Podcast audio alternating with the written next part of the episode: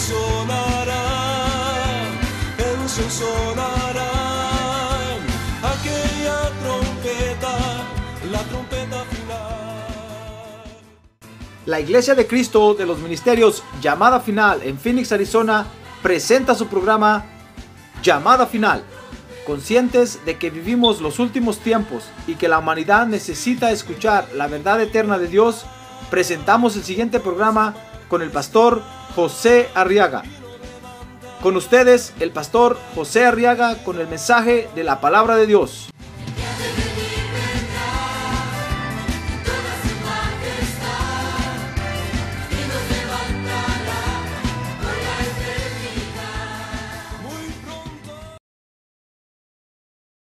Muy bien, primera de Pedro capítulo 2, verso 4.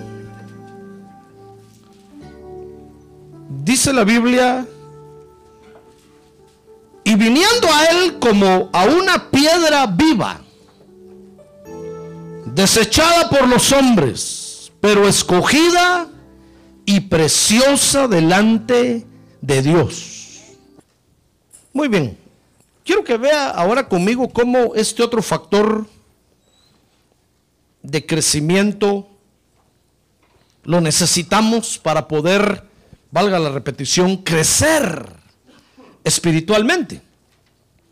Porque cuando venimos a Cristo, fíjese hermano, nacimos de nuevo. Amén. Eso fue lo que el Señor le dijo a Nicodemo. Que tenía que nacer otra vez si quería cambiar de vida, si quería participar con el Señor Jesucristo tenía que volver a nacer. Y se recuerda que Nicodemo le dijo, Señor, ¿cómo ya siendo yo viejo? Porque ella era, ya era de edad avanzada. Voy a volver a nacer, ¿cómo me voy a meter otra vez en el vientre de mi madre y volver a nacer? Porque no estaba hablando el Señor de reencarnación. Fíjese que Nicodemo entendió eso. Si no, Nicodemo le hubiera dicho, oh sí Señor, yo voy a volver a nacer en un, en un toro o en una cucaracha o en un zancudo o en una mosca. Dicen los conocedores de animales que las moscas solo viven 24 horas, hermano. Si es que no se desespere mucho cuando hayan moscas, ya 24 horas y se mueren. Imagínense, nacer en una mosca solo 24 horas va a vivir y pum, se va a morir. Qué tristeza, hermano. Qué vida tan corta. Eh, pero el Señor no estaba hablando de reencarnación. El Señor estaba hablando de volver a nacer ahora, pero en espíritu de volver a, estar en paz con Dios, de tal manera que el espíritu humano recobrara vida. Nicodemo le dijo, ¿cómo voy a volver a meterme en el vientre de mi madre y voy a volver a nacer? El Señor dijo, no, Nicodemo, tienes que nacer de agua y del espíritu. Pues cuando nosotros venimos a Cristo y lo aceptamos como Salvador, nosotros nacimos de nuevo, hermano. A eso se estaba refiriendo el Señor. Y ahora que hemos nacido de nuevo, entonces necesitamos crecer espiritualmente. Le decía yo el viernes pasado que es como el proceso natural. Cuando un bebé nace, hermano, inmediatamente comienza a desarrollarse, a crecer, a crecer y no paran. Mire cómo está usted ya. A ver, mira que tiene a un lado. Dígale, ya está viejo, hermano. desde que, desde que desde que el esperma se metió en el, óvulo femenino y comenzó el corazón a, latir, desde ese momento su corazón no ha parado. Él se cuenta que fiel es su corazón. A ver, póngase su mano en su corazón y dígale, gracias corazón. A ver, dígale su corazón, yo te bendigo corazón. A ver, dígale, yo te libero de todo el colesterol que te quiere parar. Y declaro que tenga un corazón limpio, sano, poderoso. Para muchos años más, hasta cuando el Señor Jesucristo regrese. Amén. Mire usted que hizo esa oración, no se le va a parar el corazón, ahí va a ver. El Señor va a venir primero. ¿Sabe que tenemos que bendecir nuestro cuerpo, verdad? Miren, nuestros padres y nuestros antepasados por eso murieron de muchas cosas raras, hermano, porque nunca bendijeron su cuerpo. Al contrario, lo maldecían.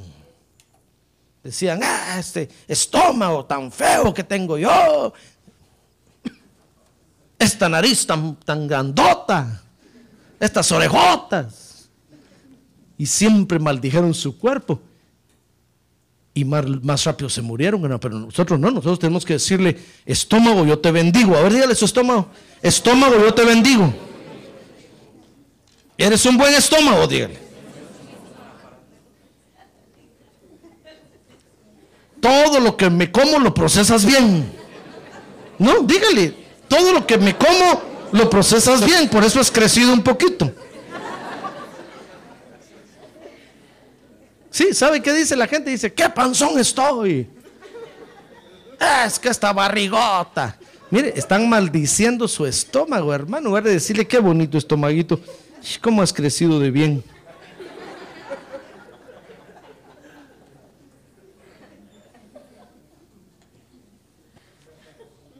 Dicho sea de paso, porque no ese es el tema, hermano. Pero se lo digo porque ahora debemos de crecer espiritualmente. Le decía que es como el proceso natural, ¿verdad? Por eso le dije que mirar al, al, hermano que tiene sentado a un lado, porque mire, mire por dónde vamos ya, hermano. Ya casi llega usted al medio siglo. Algunos ya pasaron. Desde que usted fue engendrado, su corazón ha estado latiendo y no ha parado de latir. Sístole, diástole, sístole, diástole. Pum, pum, pum, pum, pum. Pues lo mismo es el proceso espiritual. Nosotros aceptamos a Jesús como Salvador y desde, desde, ese momento que fuimos engendrados, comenzamos a vivir para Dios. Ah, gloria a Dios. Y vamos a crecer más. Vamos a crecer mucho más. Gloria a Dios. Gloria a Dios. Por eso el apóstol Pedro aquí en su carta, fíjese, nos enseña de otro factor de crecimiento que es muy importante. Dice primera de Pedro 2.4 que el factor de crecimiento es viniendo a Él. A ver, diga conmigo, viniendo a Él. Más recio, viniendo a Él. Viniendo a Él. Así se llama ese factor. Viniendo a Él. Viniendo a buscar, en otras palabras, la presencia del Señor Jesucristo. Porque fíjese que no podemos crecer espiritualmente, hermanos, si no buscamos al que nos va a hacer crecer. Es imposible. Usted no va a crecer espiritualmente si no viene a buscar a Dios, hermano. Este, el crecimiento espiritual, si nosotros dejamos de, si nos despegamos de Dios, nos estancamos espiritualmente. Tenemos que estar viniendo, tenemos que estar viniendo a Él, viniendo a buscarlo, viniendo a buscarlo, viniendo a buscarlo, constantemente. Fíjese que venir a Él quiere decir, fíjese, en otras palabras, que el Señor Jesucristo dejó previsto un lugar a donde nosotros podemos acudir para venir a Él. Porque si leemos ahí, viniendo a Él, usted dirá, pero ¿dónde está? El Señor está a la diestra del Padre ahorita, hermano. ¿A qué horas llegamos a dónde Él está? Ya ve cómo explotan los Challenger ahora en el aire. No hay esperanza que un Challenger nos lleve por allá, hermano. Si usted tenía la esperanza en, en la NASA, la NASA se está deshaciendo. Porque han fracasado. ¿A qué horas llegamos allá donde está Él? Ah, pues fíjese que el Señor dejó, dejó preparado un lugar para que vengamos a buscarlo. Mire, dice Hebreos 10:25. Dice Hebreos 10:25, no dejando de congregarnos, como algunos tienen por costumbre, sino exhortándonos unos a otros y mucho más al ver que el día de la venida del Señor Jesucristo se acerca. Entonces, ¿qué lugar dejó el Señor para, para acercarnos a Él, para venir a Él? ¿Sabe? El lugar que dejó es la church, es la iglesia. A ver, diga, yo bendigo la iglesia. Levante su mano y diga, yo bendigo esta iglesia. Es el lugar que Dios dejó, hermano. No puedo decirle yo que se vaya al dealer de la Toyota allá, que allá va, a encontrar a Jesucristo. allá va a encontrar puros carros. No le puedo decir que vaya al rancho market, que ahí va a encontrar a Jesucristo. Ahí va a encontrar pura comida, hermano. ¿Sabe? Tengo que decirle que tiene que venir a la iglesia. Porque es el lugar que el Señor dejó para que vengamos a buscarlo a Él. A eso se refiere el apóstol Pedro ahí. Por eso dice el Salmo 133, mirad cuán bueno y cuán agradable es que los hermanos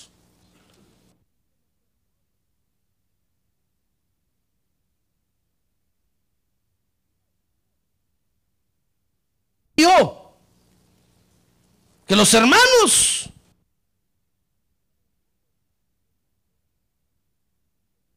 ¿Se dio cuenta? Porque dice ahí el verso 2 que es como el óleo. Es como el aceite que sana las heridas, hermano. Por eso, cuando, cuando un creyente empieza a hablar mal de la iglesia, hermano, ese creyente se volvió loco. Porque la Biblia dice que la iglesia es como el óleo, es como el aceite que sana nuestras heridas, hermano. Si usted de repente encuentra a un creyente por ahí que empieza a decir, no, la iglesia tanto problema, yo no vuelvo a ir, ese se volvió loco, porque en la iglesia es el aceite que Dios usa para sanar nuestras heridas, hermano. ¡Ah, gloria a Dios! ¡Gloria a Dios! ¡Gloria a Dios! Lo que sucede es que tenemos que entender el proceso de sanidad para entender lo que Dios está haciendo a veces con nosotros. Si usted no entiende el proceso de sanidad, lo invito a que se vaya a la emergencia de un hospital un día de estos y vea cómo entran los heridos ahí y péguese, póngase un traje de enfermero o de doctor y, y vea qué hacen ahí con una herida de un doliente. Y entonces usted va a entender lo que Dios está haciendo con usted. Porque muchas veces por no entender el proceso de sanidad, nosotros nos enojamos con la iglesia, hermano y la maldecimos. Haga como aquel que, eh, empezó a ver que Dios nos hablaba como ovejas, como ovejas, y dijo, yo no soy oveja ni soy animal, digo, por qué Dios me habla como oveja? Entonces se fue a meter allá con unos pastores de ovejas, así literales, hermano, y dijo, voy a ver por qué Dios me compara con una oveja. Y le dijo a los pastores, miren, denme permiso para, para vivir con ustedes unos cuantos meses, es que quiero ver por qué Dios nos habla como a ovejas. Y, se metió, se vistió de pastor y andaba con los pastores para todos lados, con las ovejitas. Y entonces empezó a ver, hermano, por qué Dios nos habla como a ovejas. Y entendió todo lo que la Biblia dice cuando Dios nos compara como ovejas. ¿Se da cuenta? No, si usted no, si usted, si usted cree que la iglesia lo está dañando, que la iglesia lo está lastimando, que la iglesia le está robando, que entonces mejor váyase al hospital y párese en la emergencia del hospital y cuando llegue la ambulancia, métase ahí, hermano, y empuje la camilla y vaya viendo al herido y, y, entonces va a ver cómo sanan un herido. ¿Sabe? Cuando llega un herido, los médicos lo primero que hacen es que comienzan a limpiar la herida. Y el herido no quiere que le toquen la cuchillada, hermano. Dicen, ay, no, no, no, no. Dicen, lo vamos a limpiar con alcohol. Ah, alcohol etílico. Ay, no, dice, no arde mucho. Mejor sópleme, sópleme. Como la mamá que nos hacía. Ranita, ranita. Sana, sana, sana, sana. Si no te sanas hoy, sanarás mañana. Y usted ya se sentía contento ya. No, ahí no hay, no hay Nada de eso, hermano. Ahí le agarran la pierna, se le estiran y agarran el alcohol y, empiezan a limpiar la herida. Y pareciera que le están abriendo más la herida. Y usted dice, pero yo, si yo vine para que me cierren la herida, no para que me la abran. Y el médico agarra, ¿cómo se llama la cuestión esa como le coge en el corazón? Estetoscopio. Telescopio, le iba a decir yo. Estetoscopio y casi le da con la, en la cabeza a usted, así, mire, tonto, no te das cuenta que primero tenemos que quitar toda la tierra y toda la mugre que tienes ahí para no contaminarte. Ya entonces después empiezan y a, hacer el proceso y tienen que coser, cosen, le ponen anestesia y cuánta cosa hacen, hermano. Pues lo mismo es esto. Nosotros venimos a Cristo y venimos heridos, hermano. Tal vez trae usted en el alma una, una grieta de celos y viene con su mujer al culto.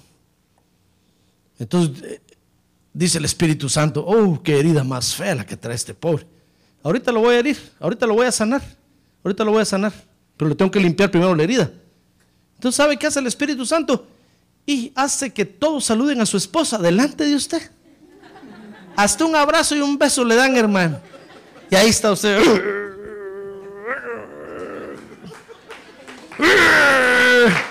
¡Ah! Le están limpiando la herida, hermano. ¡Aguante! Usted dice, yo, yo que fui a la iglesia para que el pastor me sobe la cabeza, me alborote el pelo y me diga sana, sana, colita de rana. Si no sanas hoy, sanarás mañana. Y resulta que encuentro que todos buscan a mi mujer. Todos quieren hablar con... Y solo hombres la buscan. Comenzando con el pastor. Y el, y el hígado se le hace a usted un colocho así, mire. Se le hace un nudo, pues. Ya le voy a dar el diccionario, mi diccionario, para que me entienda, hermano. Entonces, es que le están limpiando la herida, hermano. El Espíritu Santo no puede sanar la herida si primero no la limpia. Usted lo que tiene que hacer es decirle, Padre Santo, aunque no entiendo lo que está pasando, pero yo sé que tú estás trabajando. Yo sé que tú estás operando. Yo sé que tú me estás sanando. ¡Ah, gloria a Dios! Usted va a ver que al poco tiempo va a estar usted bien sano. Y el demonio de los celos que lo atormentaba día y noche, usted va a ser libre. Te lo decía a, tu- a su esposa, toma las llaves del carro, vete a donde quieras. Me va a acompañar la hermana fulana y el hermano, que, que te vaya bien, adiós, adiós. No quieren dinero, a ver. Bien sano usted, hermano. Pero si usted viene a ser para ser sanado y no se deja limpiar primero, no se puede recibir sanidad así. Y entonces es cuando muchos empiezan a pelear con la iglesia, hermano. Yo se lo digo porque he tenido esposos bravos aquí en la oficina reclamándome. Hasta quieren que yo les prohíba a sus esposas venir a la iglesia. Yo digo, como no, chum. Si yo les digo que vengan y ni modo que les voy a decir ahora que no vengan. No le digo, si su esposa quiere venir, cuantas veces quiera venir, la iglesia está abierta, que venga. Si usted tiene celos y está atormentado, es su problema. Busque liberación. Deje que el Espíritu Santo lo sane. Entonces nosotros empezamos a, a maldecir la iglesia porque creemos que nos están defraudando. Pero mire, dice el salmista que es, es, es como un óleo de sanidad la iglesia, hermano. Por eso el Señor la dejó para que aquí nos acerquemos a Él. Para que aquí vengamos a su presencia. Dice, no solo dice el verso 2, Salmo 133, que es como el buen óleo, sino que dice el Salmo 133, verso 3, que es como el rocío de, Hermón. Mire, es como la, la brisa sabrosa que cae en la mañana, hermano, que refresca, refresca las plantas y todo. Cuando venimos a la iglesia, aquí nos rejuvenece Dios, hermano. Veníamos con una cara de viejos toda horrible de viejos y de viejas. Y aquí el Espíritu Santo nos empieza a rejuvenecer, hermano. Porque nos empieza a caer la lluvia de Dios. ¡Ah, gloria a Dios! Nos comienza a caer la lluvia de la bendición de Dios. Mire, y dice el Salmo 133, 3 que es aquí donde Dios envía bendición. ¿Quiere usted rejuvenecerse? Compre concha nácar. Crema de caracol. No, ¿quiere usted rejuvenecer? ¿Quiere que se le quiten las arrugas de la cara? Venga a recibir la bendición de Dios, hermano. Esto no es pare de sufrir. No crea que aquí le voy a dar lodo del mar muerto, santo, 100 dólares la botellita. No, esos son idólatras. No, no, no. Sencillamente levante sus brazos y adore a Dios y va a ver que la bendición de Dios va a caer sobre usted. Y le va a rejuvenecer el interior y su cara va a cambiar. Su cara se va a transformar. Es aquí donde Dios envía bendición y vida eterna. Aquí está el elixir de la eterna juventud, hermano. Venir a la iglesia. Venir a la iglesia. Ah, Cuando su, al- su alma le diga, no, church, ya no, no, de iglesia, no, no quiero iglesia, hoy dígale usted, alma, anímate, porque ahí nos van a rejuvenecer. Ahí está el poder de Dios que nos va a dar nueva vida, nos va a dar nuevas fuerzas. ¡Ah, gloria a Dios! ¡Gloria a Dios, hermano! ¡Gloria a Dios! Dios bendiga a la iglesia. Ahora diga, Dios bendiga a la iglesia. Amén. Mire el lugar que Dios dejó para, para, para nosotros, hermano. Por eso, fíjese que cuando el ciego aquel gritaba, "Se- Jesús, hijo de David, ten misericordia de mí, ¿se recuerda de eso? Dice que toda la gente se volteó y los quiso callar, que no se acercaran a Jesús, que no vinieran a Él, pero nada los detuvo. Dice que más recio gritaban, hermano. Hasta que Jesús se acercó a ellos y los sanó. ¿Se acuerda de eso? Por eso la mujer de flujo de sangre, aunque se tuvo que arrastrar, pero vino a Jesús y tocó el borde de su manto. Porque esta es la vida, hermano. O como dicen los costarricenses, la pura vida. Esta es la pura vida, no la que nos dicen. Aquí está el Señor Jesucristo, que es la vida, hermano. Ah, gloria a Dios, gloria a Dios. Gloria a Dios, gloria a Dios. Y Ana, ¿se recuerda de Ana? Cuando Ana, hermano, Dios le dio la bendición de tener un hijo. ¿Sabe a dónde llevó al hijo? A los tres años de edad, después que lo destetó. A la iglesia. Y ahí lo fue a dejar y ahí lo ofrendó. Y le llevó toda su ropa y todas sus cosas y le dijo, mira Samuelito, aquí vas a vivir ahora. Y le dijo, mira, el sacerdote Elí, ese va a ser tu papá y tu mamá. Yo te voy a venir a visitar cada año, le dijo. Porque en la iglesia está la vida, hermano. Nosotros debemos de bendecir la iglesia. Porque es el lugar que el Señor dejó para que vengamos a Él. Ahora, cuando nosotros venimos a Él, ¿comprende ahora lo que es venir a Él? Muy bien. Cuando nosotros venimos a Él, fíjese hermano, estamos evidenciando lo que hemos escogido. Por eso no se asuste que la familia lo vea mal. No se asuste que sus amigos lo vean mal. Porque usted está dando a conocer ya a quién escogió. Mire, dice Primera de Pedro capítulo 2 verso 4. Y viniendo a él como a una piedra viva. Mire, está, usted está evidenciando, cada vez que usted viene a él, usted y yo estamos evidenciando que escogimos una piedra viva como cimiento, como fundamento, como base de nuestra vida, hermano. Si usted se da cuenta, va a ver que en el mundo todos han tenido que escoger por algo para cimentar sus vidas.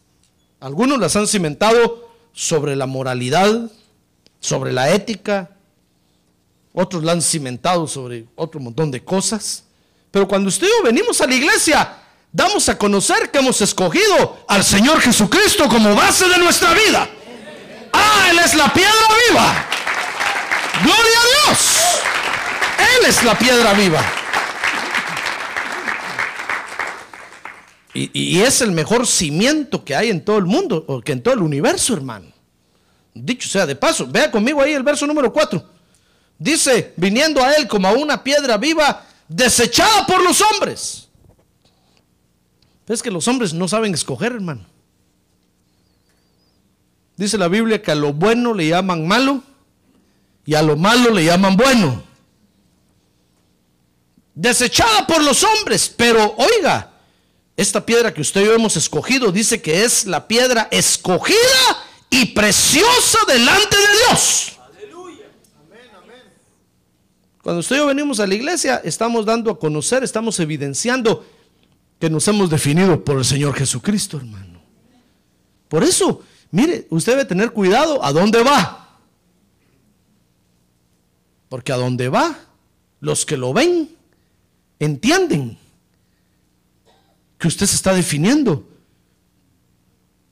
por esos fundamentos, por esos cimientos. Pero cuando usted y yo venimos aquí a la iglesia, le damos a conocer a todo el mundo que nuestra piedra viva se llama Jesucristo. ¿Ya ve que quién escribió eso? ¿Quién escribió esta carta, hermano? No, usted ya ve que no está aquí. ¿Quién escribió esa carta? Ah, no, no. A ver, pregunta que tiene un lado. ¿Quién escribió esta carta, hermano? Despierte, dígale. Ah, hermano, usted ya se durmió. ¿Quién escribió esta carta que estamos leyendo? Esta, esta, esta, esta carta. ¿Quién escribió? El apóstol Pedro. Imagínense que los católicos dicen que Él es la piedra, Él es la roca. Y Pedro está diciendo, miren señores, yo no soy la roca. Yo no los aguanto a todos, ustedes pesan mucho. Pedro está diciendo, miren, saben, el Señor Jesucristo es la roca. Si quieren levantar su vida sobre algo bueno, levántenla sobre Él. Él es la roca, nada ni nadie los va a mover. Nada ni nadie los va a derribar. Ahí van a crecer bien. Mire, el apóstol Pedro, los que, otros, los que algunos toman por roca, no es casualidad que haya escrito esto, hermano. Sin duda el Espíritu Santo nos está advirtiendo a nosotros que tengamos cuidado. Porque la única piedra viva a la que, eh, sobre la que tenemos que edificarnos se llama Jesucristo. Ahora, fíjese que con este factor vamos a desarrollarnos. Viniendo a Él, viniendo a Él, hermano, vamos a, desarrollarnos. ¿Lo cree usted o no lo cree? Mire, se lo voy a demostrar aquí con la Biblia. Mire, primera de Pedro 2.5. Dice ahí primera de Pedro 2.5 que vamos a crecer en vida. Vamos a ser llenos de vida. El Señor Jesucristo dijo, yo he venido para que tengan vida y para que la tengan en abundancia. Oiga lo que dice ahora 1 Pedro 2.5. Dice, también vosotros como piedras vivas, sed edificados. Mire, si nosotros venimos y nos paramos sobre la roca viva que se llama Jesucristo, ¿sabe qué está diciendo Pedro en otras palabras ahí? Que la vida que tiene la roca nos la va a transmitir a nosotros. Y vamos a ser también piedras vivas, llenos de vida, llenos de la vida de Dios. Llenos de la vida de Dios. Y eso es lo que necesitamos, hermano. Mira, el mundo está cansado de existencia. De existir, el mundo está cansado. Porque, porque viven y se o se desarrollan como animales. Porque solo tienen existencia. Pero cuando nosotros tomamos la vida de Dios, hermano, oh, entonces le encontramos sentido. Encontramos la razón de ser de nosotros mismos aquí en la tierra. ¿Sí o no? Amén, sí. Entonces, con este factor de crecimiento vamos a desarrollarnos y vamos a crecer en vida, dice 1 Pedro 2.5. Vamos a comprobar que tenemos vida, hermano. Si usted no lo cree, bájese de la roca que se llama Jesucristo y simientes en otro lado y va a ver cómo la muerte lo agarra, hermano. Pero, pero en Jesucristo realmente tenemos vida. Dice la Biblia que Dios es Dios de vivos, no Dios de muertos. Si es que para que Dios, el único Dios verdadero que hay, sea nuestro Dios, tenemos que estar parados sobre Jesucristo y desarrollarnos en la vida de Jesucristo, hermano. ¿Ha crecido usted en vida? No le estoy hablando de la vida física. Ni modo que, me va a decir, ni modo que voy a crecer en muerte, hermano. voy a crecer en muerto. No, ¿ha crecido usted en la vida abundante que Cristo da? No, no me conteste, porque yo lo conozco. Te conozco, Mosco. Mejor solo piense, Señor, ¿habré crecido yo en vida? ¿Tendré más vida hoy que el año pasado? ¿O será que ya tengo hasta cara de muerto? Tenemos que crecer en vida, hermano. Oiga, hoy tenemos que estar más vivos para Jesucristo que el año pasado. Hoy tenemos que estar más vivos para Dios que hace 10 años. Tenemos que crecer en vida, hermano. Hoy tenemos que tener más vida abundante. Mire, las áreas del, alma que usted no podía dominar hace un año, ahora ya las tiene que dominar. ¿Comprende? Muy bien, entonces, con este factor, fíjese, de, de crecimiento, vamos a, a crecer en vida. Dice primera de Pedro 2.5 que con este factor de crecimiento vamos a crecer en edificación. Mire, dice ahí, primera de Pedro 2.5, también vosotros como piedras vivas, sed edificados. Vamos a crecer en edificación. Dice ahí que seamos edificados como casa espiritual. Eso quiere decir que hoy usted tiene que estar más edificado que hace un año, hermano. Si, hace un año usted no podía diferenciar entre lo blanco y lo negro, ahora usted ya tiene que saber diferenciar entre lo blanco y lo negro. Ya tiene que saber diferenciar entre lo bueno y lo malo. Entre lo bueno, lo malo y lo feo. Ya tiene que, ya tiene que saber diferenciar más que el año pasado, hermano. Si hace cinco años usted cometió errores terribles, ahora, hermano, usted ya no los debe de cometer. ¿Comprende? Pero, ¿cuántas veces venimos a la iglesia? Vemos cómo se adora a Dios. Y no hay modo que prosperemos en adoración a Dios, hermano. ¿Cuántas veces venimos a la iglesia? Mire, ¿cuántas veces venimos a la iglesia? Vemos cómo se casan los hermanos y no aprendemos cómo casarse. A la hora que a usted le toca casarse, agarra el carro, se lleva a la muchacha, la mete al carro y desaparece con ella. Y toda la policía detrás de usted. Y los papás pegan un grito aquí, hermano, conmigo, diciendo, pastor, mi hija, mi hijo. Pero es que entonces, ¿qué están haciendo en la iglesia, hermano? Tanto venir a la iglesia, tanto ver cómo se hacen las cosas y no son edificados. ¿Qué estamos haciendo aquí entonces? ¿Jugando? A ver, pregúntale que tiene a un lado. ¿Usted está jugando, hermano? A ver, el esposo, pregúntele a la esposa. ¿Usted está jugando? A ver, esposa, pregúntale al esposo. ¿Usted está jugando? ¿Verdad que no?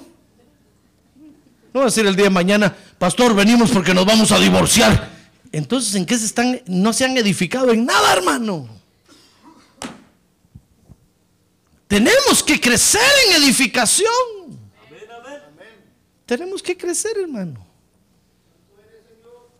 ¿Sabe cómo es eso? Como cuando, como cuando yo comí antes con las manos sucias. Y un día me enseñaron que tenía que lavarme las manos para comer, porque cada vez que comía con las manos sucias me estaba comiendo un montón de microbios terribles que me traían enfermedades gastrointestinales. Me comí un montón de bichos que me enfermaban del estómago y me daba diarrea. Y me deshidrataba y me, me podía morir. Ah, pero yo decía, no, si así come mi mamá y así come mi papá. Yo como con las manos sucias. Pero cuando me di cuenta realmente lo que me comía y me demostraron, hermano, entonces yo dije, no, ahora me lavo las manos. Y no solo me las lavo, sino que me voy a echar alcohol y me voy a desinfectar, me voy a meter en el fuego para que se quemen todos los bichos un rato. Y ahora me lavo las manos para comer. Mire, dígame usted, ¿me edifiqué o no me edifiqué? Me edifiqué. No es una cuestión de hombres, hermano. Es que es real. Si usted come con las manos sucias, se va a enfermar del estómago. Es real. Pero lo mismo es esto. Usted y yo venimos a la iglesia. Por ejemplo, Ahora que tenemos la boda de los hermanos, no sé nada de nadie, hermano. Venimos a la iglesia, estamos viendo cómo se casan los hermanos, estamos viendo cómo lo tenemos que hacer. Y el día que nos toca a nosotros, metemos las cuatro patas enteras, hermano. ¿Y en qué crecimos entonces? Qué tristeza, hermano. ¿Sobre quién estaremos parados? ¿Somos o no somos? ¿Se da cuenta? ¿Tu vi o no tu vi? ¿Estamos sobre Jesucristo o no estamos sobre Jesucristo? Si estamos sobre Él, tenemos que crecer en edificación, hermano. Y se tiene que notar. ¿Verdad? ¿Es true o no true? Es verdad. Si usted antes no oraba por los alimentos antes de comer, pero usted se ha dado cuenta que los alimentos están muy contaminados últimamente y que la Biblia, la palabra de Dios, le ofrece una protección para lo que se va a comer. Y dice ahí que los alimentos son santificados cuando oramos por ellos. Y si usted dice, uh, qué buena ayuda Dios me da, y ahora usted ora por sus alimentos, Dios lo va a cuidar, hermano, le va a cuidar su estómago, porque usted está limpiando los alimentos antes de comérselos. Por eso me gustó mucho la oración que hacen ahí en el Distrito Federal. La otra vez que me invitaron a comer, fuimos a comer unas tortas. Y todos los hermanos dicen, bueno, pastor, oremos. Y yo le dije, a ver, que ore uno de ustedes. Y dice, Padre Santo, por favor, limpia estos alimentos. Santifica estos alimentos. Desinfectalos. Esterilízalos. Y empezaron a decir un montón de palabras similares a esa. Y, a mí, y yo dije, qué curioso. Y cuando terminamos de orar, uno se reía del hermano que había orado. Pero le dije, tiene razón, hermano. Es que ahora hay que pedirle al Señor que desinfecte los alimentos, que les eche un poco de frita ahí. por todos los bichos que puedan llevar. Entonces, hermano, tenemos que crecer en edificación, ¿se da cuenta? ¿Comprende? Tenemos que saber cómo le agradan a Dios las cosas y cómo le gusta a Dios, hermano. Y entonces tenemos que vivir como Dios quiere que vivamos. Cuando nosotros vivimos como Dios quiere que vivamos, crecemos en edificación. Dice 1 Pedro 2.5 que vamos a crecer en sacrificios espirituales. Dice ahí también vosotros como piedras vivas, ser edificados como casa espiritual para un sacerdocio santo para ofrecer sacrificios espirituales aceptables a Dios por medio de Jesucristo. Entonces vamos a tenemos que crecer. Si, si, si, si, si tomamos este factor de crecimiento, hermano, vamos a crecer en sacrificios espirituales. Porque dice la Biblia que usted y yo fuimos escogidos para alabanza de la gloria del Señor Jesucristo. Ah, gloria a Dios. Démosle un buen aplauso al Señor. Gloria a Dios. Gloria a Dios. No tenemos otra, hermano. ¿No dice la Biblia que fuimos escogidos para, para ser sepulcros? ¿No dice la Biblia que fuimos escogidos para estar callados? No, no, dice la Biblia que fuimos escogidos para alabanza de la gloria de Dios, ¿sabe? Entonces nos tiene que gustar la alabanza, hermano. Esa es la razón de nuestra vida en la tierra. Tenemos que aprender a abrir nuestra hermosa boca y a decir gloria a Dios. A ver, diga gloria a Dios. Vamos a crecer en sacrificios espirituales y nos vamos a perfeccionar como adoradores de Dios, hermano.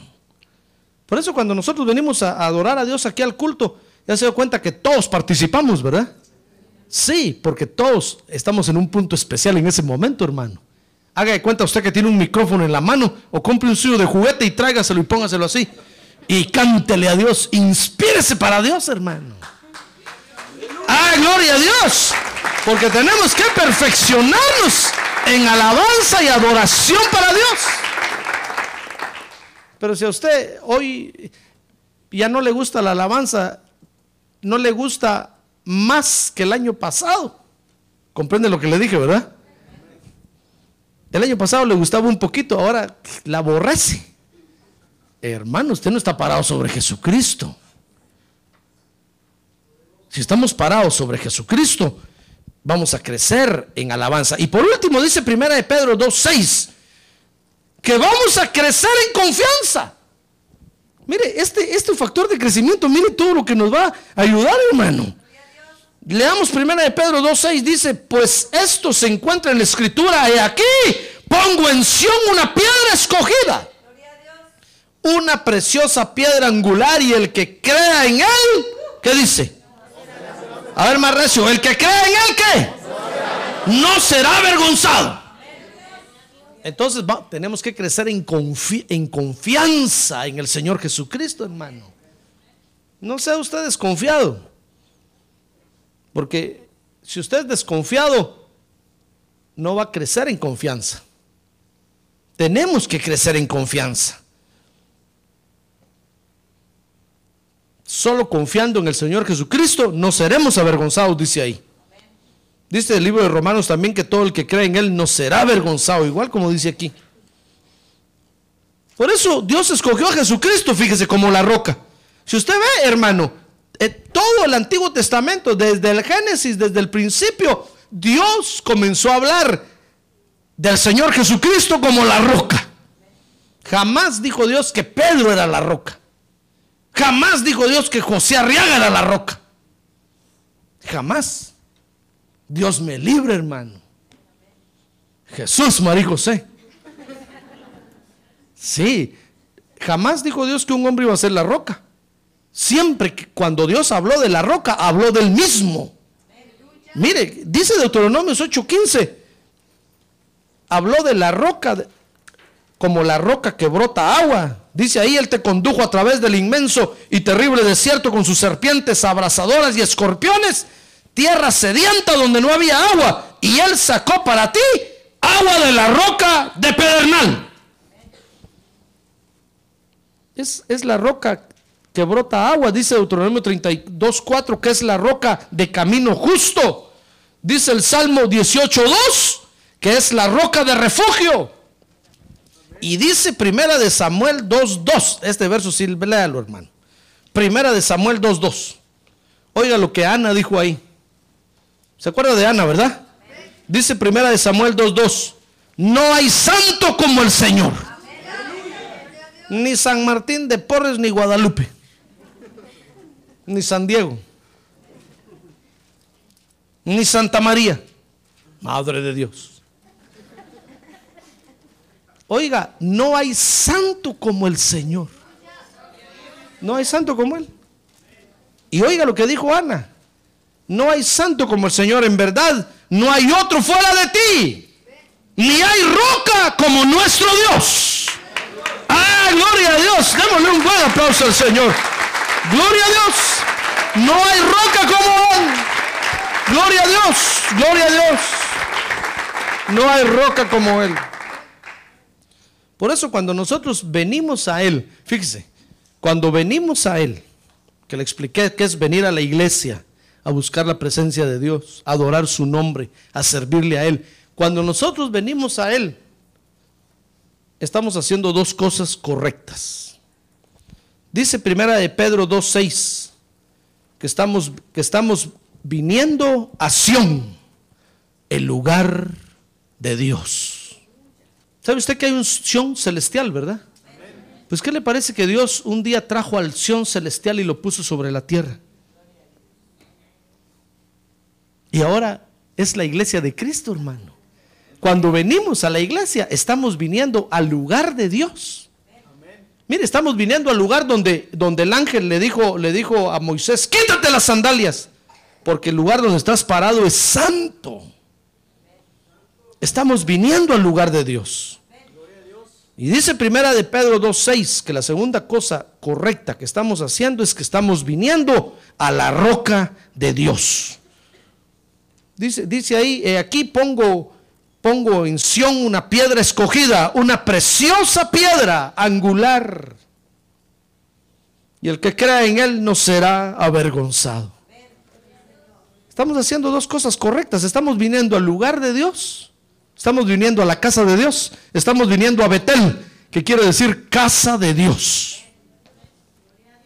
Lugar de la presencia de Dios.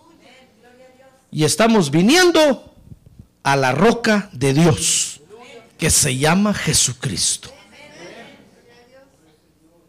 Si usted quiere hacer dos cosas correctas en su vida, siquiera solo eso que haga, hermano, antes de irse de la tierra. Venga al lugar de Dios y venga a la roca de Dios. ¿Se da cuenta? Mire qué factor de crecimiento más importante es.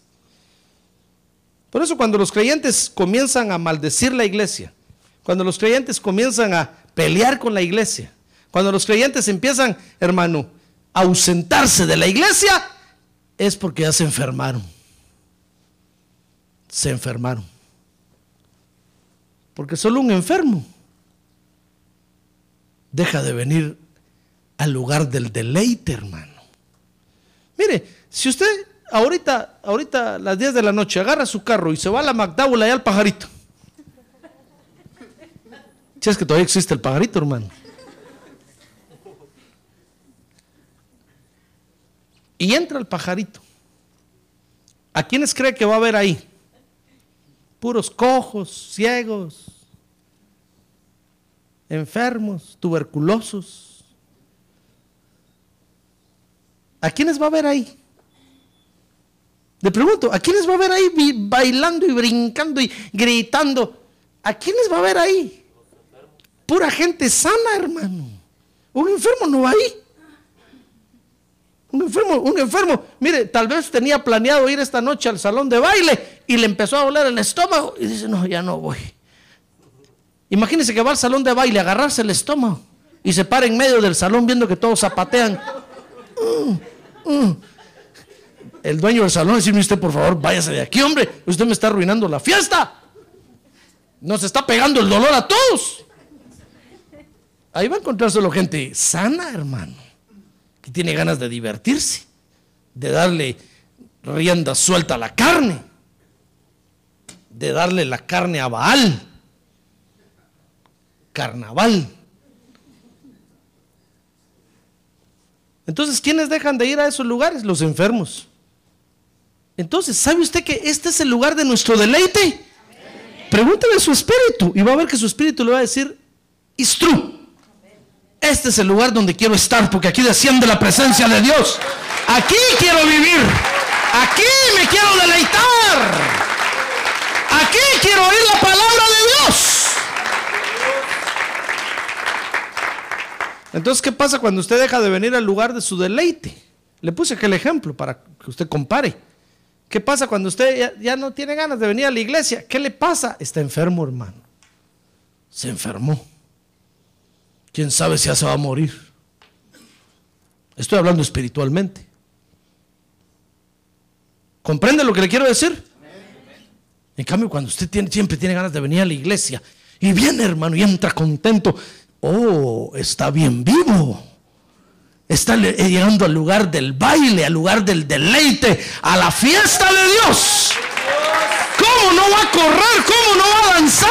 ¿Cómo no va a gritar? ¡Ay, gloria a Dios! Pero sin embargo, vea usted, hay otros que vienen y no dicen nada, hermano. Esos nos hacen agua a la fiesta. Son aguafiestas que en inglés se dice, no, no me recuerdo cómo se dice, hermano. No va a ser que le diga, que le diga otra cosa. Party papi. Ya me acordé. Son party papis. Nosotros aquí en tremenda fiesta, ellos con el estómago agarrado.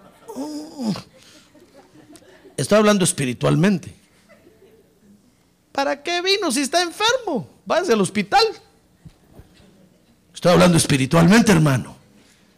Aquí es el lugar de la fiesta. Aquí venimos a gritar y a bailar y a, danzar, a aplaudir, a adorar a Dios, a hacerle fiesta a Dios. Aquí venimos a hacerle fiesta a Dios para que todos afuera oigan, hermano, y digan, miren qué alegre está eso. Por eso, un día de estos vamos a poner una pantalla de televisión grande ahí, mire, afuera. Para que todos los que pasen en la beta ni pasen viendo y digan, uy, miren aquellos cómo cantan, miren, miren. Y ahí vamos a estar nosotros. Él es el poderoso de Israel. Haciéndole fiesta a Dios. Haciéndole fiesta a Dios. Y cuando usted empiece a girar y ¡pum! caiga aquí, todos lo van a ver allá. Van estar todos viendo, van a decir, uy, ya se cayó, ya se cayó. Que todos vean que le hacemos fiesta a Dios, hermano. Y que las fiestas son alegres. Porque a la fiesta de Dios solo va gente sana, con deseos de divertirse. Con deseos de adorar a Dios, pues. Enfermos no vienen aquí, hermano.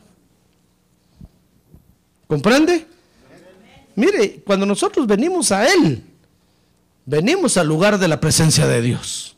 Y venimos a la roca de Dios que se llama Jesucristo. Vamos a crecer viniendo a Él, hermano. Pero asegúrese de venir. No mande el cuerpo. No mande la carne. No deje la mente por allá. No deje la mente en el parqueo ahí sentada en el carro. No jálesela, hermano. Dígale, mente, vente para acá, mente. Ponga el sentido aquí. Y métase en el asunto, hermano. Y entonces va a ver que viniendo a Él es un factor de crecimiento, como dice Pedro ahí, que nos va a hacer crecer. Nos vamos a desarrollar. Mire, le repito, vamos a crecer en vida, vamos a crecer en edificación, vamos a crecer en sacrificios espirituales y vamos a crecer en confianza, en confianza a Dios. Cuando los de su rancho allá oigan de usted, van a decir, oh, ya no vive como vivía aquí. Aquí vivía agarrándose a balazos con todos a cada ratos. Allá vendió las pistolas. Y vieron cómo va la iglesia. ¡Ay, vieron cómo brinca para Dios! ¡Ah, gloria a Dios, hermano! ¡Gloria a Dios! Entonces usted va a decir, gracias Padre, porque me has hecho crecer viniendo a ti. Por eso no deje de venir, hermano. Venga, venga.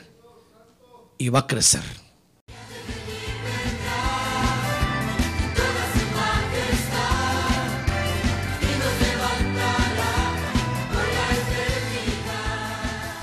La Iglesia de Cristo de los Ministerios, llamada final en Phoenix, Arizona, cumpliendo con la comisión de Joel 2.1, presentó su programa, Llamada Final. Esperamos que nos vuelva a sintonizar la próxima semana a la misma hora por esta emisora. Los invitamos a nuestras reuniones en el 6023 Norte 71 Drive, esquina con Bethany Home Road. Para mayor información puede llamarnos al 623-934-1259 o visitarnos en la internet al www.llamadafinalphoenix.com.